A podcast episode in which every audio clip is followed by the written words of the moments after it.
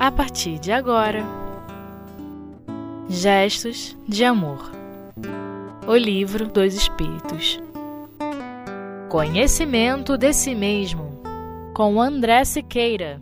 Queridas amigas ouvintes, queridos amigos ouvintes, bem-vindos mais uma vez ao programa Gestos de Amor, que estuda as lições do Livro dos Espíritos, uma obra que tem por propósito a análise da filosofia, os princípios da doutrina espírita sobre a imortalidade da alma, a natureza dos espíritos e suas relações com os homens, as leis morais a presente, a vida futura e o futuro da humanidade, segundo o Espiritismo, dado pelos espíritos superiores com o concurso de diferentes médiums.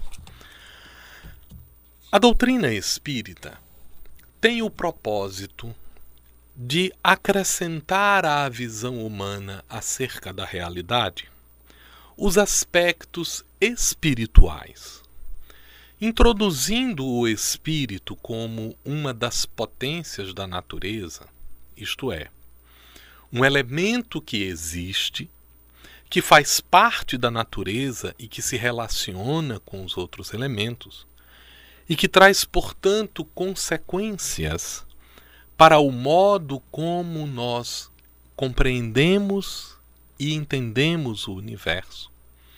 O Espiritismo traz a ideia de que o princípio espiritual, que constitui a base da consciência humana, é um elemento que existe e interfere no universo e que, por isso mesmo, precisa ter uma relação de entendimento em relação ao que ele faz parte, que é o universo como um todo. Deste modo, analisando a temática das leis morais num capítulo próprio que discute a perfeição moral, Allan Kardec, o organizador das ideias de O Livro dos Espíritos, vai desenvolver uma série de questionamentos para compreender questões importantes sobre a realidade da vida. E há a questão de número 919. Ele dirige aos espíritos uma pergunta crucial em relação ao desenvolvimento da perfeição moral. Quando pergunta: qual o meio prático mais eficaz para se melhorar nesta vida e resistir ao arrastamento do mal. É curioso observarmos na temática da pergunta a preocupação de situar o meio prático, então nós não estamos falando de um arsenal de pensamentos, mas de atitudes que podem eficazmente providenciar a melhoria do próprio indivíduo nesta vida e impedir que ele seja arrastado pelos vícios, pelas atitudes de desconforto moral que o possam retirar da felicidade, da plena liberdade, dos valores que lhe sustentarão a construção de uma felicidade verdadeira. Ao responder à pergunta, os espíritos utilizam-se de uma referência a uma inscrição que havia no templo de Delfos, na antiga Grécia, e responderam à pergunta com esta referência. Abre aspas. Um sábio da antiguidade vos disse: Conhece-te a ti mesmo. Ao que Allan Kardec, um homem muito prático, um professor que entendia o desenvolvimento das possibilidades humanas como resultado de um processo de estudo e de reflexão, mas de uma alteração prática no comportamento. Argui contrariando a sintética resposta do ponto de vista de um modo prático. E diz Allan Kardec numa subpergunta: Concebemos toda a sabedoria dessa máxima. Porém, a dificuldade é precisamente a de conhecer-se a si mesmo. Qual o meio de consegui-lo? E a partir daqui, nós teremos uma pequena mudança no processo sintético. A síntese é uma estratégia intelectual que pretende oferecer rapidamente uma visão do todo constituído pelos elementos que são eficazes, pelos elementos que funcionam. A síntese é um empreendimento que pretende alcançar todos os aspectos de uma determinada observação. Mas, muitas vezes, para compreendermos a extensão da síntese, é necessário quebrar em suas partes constitutivas e compreendermos como ela se dá. E graças a isso, entenderemos o motivo pelo qual a resposta subsequente se caracteriza como uma das mais longas respostas de O Livro dos Espíritos, por ser precisamente uma análise. O que significa conhecer-se a si mesmo?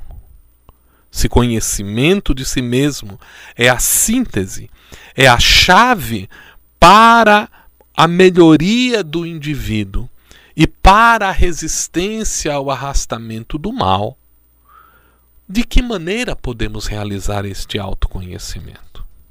E ninguém menos do que o espírito Aurélio Agostinho, o famoso Santo Agostinho de Hipona, responderá a esta pergunta utilizando-se da própria experiência que fez. São famosas as confissões de Santo Agostinho, em que o filósofo católico investe no desbravamento do seu mundo interior, constituindo possivelmente um dos principais registros de uma psicologia profunda que dirige o arsenal intelectual para o desvendamento do mundo interior, na tentativa de identificar os elementos que impedem a constituição de sua própria felicidade. A análise desenvolvida por Santo Agostinho, nesta resposta que dá a Allan Kardec, representa a caracterização dos aspectos profundos que levariam o indivíduo a entender a si mesmo. Então, o Espírito bondoso pretende nos trazer uma espécie de formulação de problemas. Ele irá nos apresentar um conjunto de perguntas que servirão como instrumentos para que possamos visitar o país de nós mesmos e desvendar os mistérios que nós mesmos criamos, nos escondendo através de desculpas, nos escondendo através de narrativas que constroem para nós mesmos o conforto de sermos como somos. E o mestre Aurélio, o Santo Agostinho, nos convida então a um mergulhar nas águas profundas de nossas personalidades, para que possamos, através desses recursos, identificar quem de fato nós somos e de que maneira podemos ser melhores. E se você, meu amigo ou minha amiga, está interessada em continuar esse diálogo conosco, nós pedimos, aguarde alguns instantes. Iremos para o intervalo e voltaremos em instantes para desvendar o conhecimento de si mesmo. Até daqui a pouco.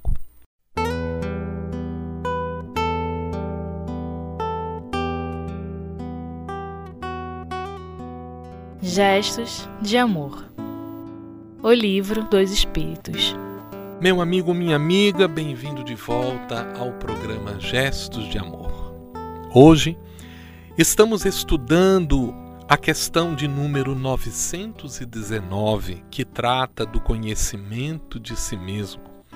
Quando Allan Kardec pergunta sobre o meio mais prático, mais eficaz, para se melhorar nesta vida e de resistir ao arrastamento do mal.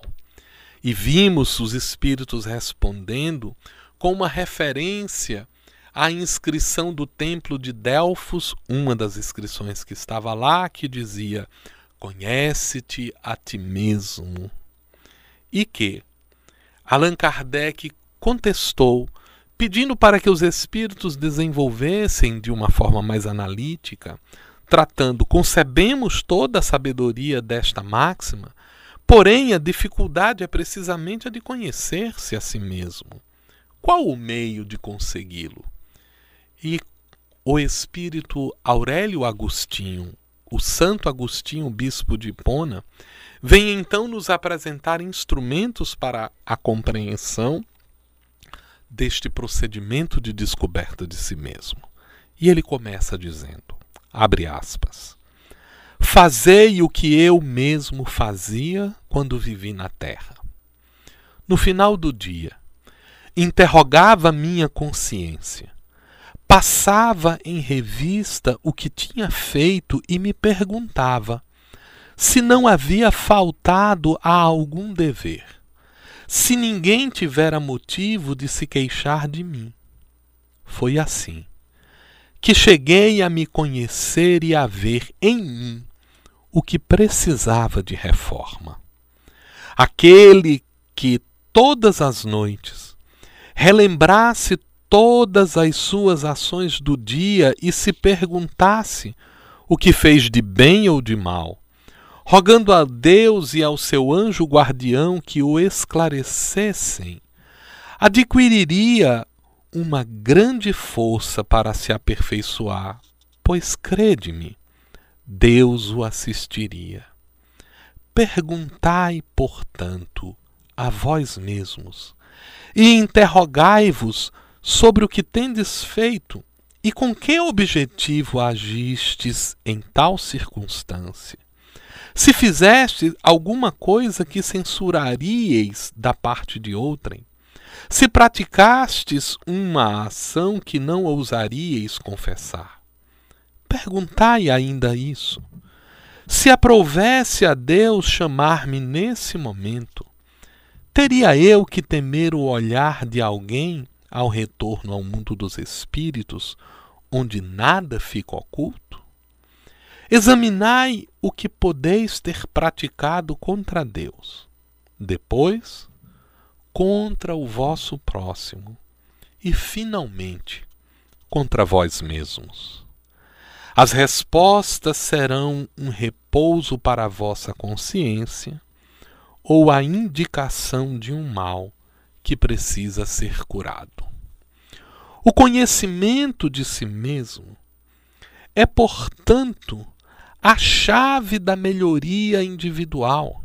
Mas direis, como julgar-se a si mesmo? Não teremos a ilusão do amor próprio que diminui as faltas e as torna desculpáveis? O avarento se considera simplesmente econômico e previdente. O orgulhoso acredita ter apenas dignidade. Isto é muito verdadeiro, mas tendes um meio de controle que não pode enganar-vos. Quando estiverdes indecisos sobre o valor de uma de vossas ações, perguntai a vós mesmos como a qualificaríeis se ela fosse praticada por uma outra pessoa. Se a censurais em outrem, ela não poderia ser legítima em vós, pois Deus não tem duas medidas de justiça procurai também saber o que dela pensam os outros, e não desprezeis a opinião dos vossos inimigos, pois este nenhum interesse tem em mascarar a verdade. E Deus frequentemente os coloca ao vosso lado, como um espelho para vos advertir com mais franqueza do que eu faria a um amigo. Que aquele que tem a vontade séria de melhorar-se. Explore, portanto, a sua consciência, a fim de arrancar dela os maus pendores, como arranca as ervas daninhas do seu jardim. Que faça o balanço do seu dia moral, como o comerciante faz o de suas perdas e de seus lucros, e vos asseguro que um lhe renderá mais do que o outro. Se puder dizer que o seu dia foi bom, poderá dormir em paz e aguardar sem receio o despertar de uma nova vida. Fazei, portanto, perguntas claras e precisas e não tem mais multiplicá-las Pode-se muito bem gastar alguns minutos para conquistar uma felicidade eterna. Não trabalhais todos os dias visando acumular aquilo que vos propicione o repouso na vossa velhice? Esse repouso não será o objeto de todos os vossos desejos? O fim que vos faz suportar fadigas e privações temporárias? Pois bem, o que representa esse repouso de alguns dias, perturbado pelas enfermidades do corpo, comparado àquele que aguarda o homem de bem? Para isso não vale a pena fazer alguns esforços? Eu sei que muitos dizem que o presente é positivo e o futuro incerto. Ora, eis precisamente o pensamento que estamos encarregados de destruir em vós, pois queremos fazer-vos compreender esse futuro de maneira que não possa deixar dúvida alguma na vossa alma. Foi por isso que, primeiramente, chamamos vossa atenção através dos fenômenos capazes de vos impressionar os sentidos. Em seguida, nós vos damos instruções que cada um de vós está encarregado de difundir. Foi com esse objetivo que ditamos o Livro dos Espíritos. Santo Agostinho. Observamos, meus amigos, que esta é uma resposta grandiosa que traz o próprio propósito do livro dos Espíritos como uma ferramenta de melhoria dos indivíduos.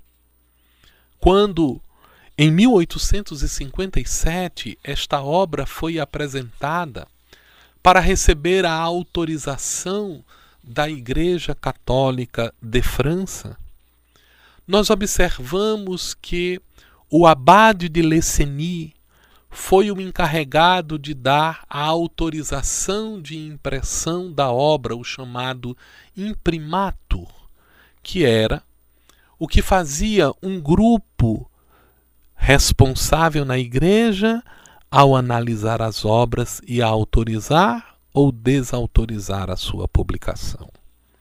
E conta a história que o abade de Lessenir depois de ter lido o conteúdo de O Livro dos Espíritos, disse em seu parecer: Aquele que ler esta obra e que praticar as recomendações que estão inseridas nela, terá garantido a sua felicidade futura. Imprima-se. E aqui nós vemos o motivo desta análise. A fala de Santo Agostinho reportando-se aos instrumentos de exploração do autoconhecimento. Nos permitem compreender que muitas das faltas que cometemos e poderiam passar despercebidas não resistem à análise de perguntas tão simples quanto: cumpri os meus deveres? Fiz o bem na extensão das minhas possibilidades?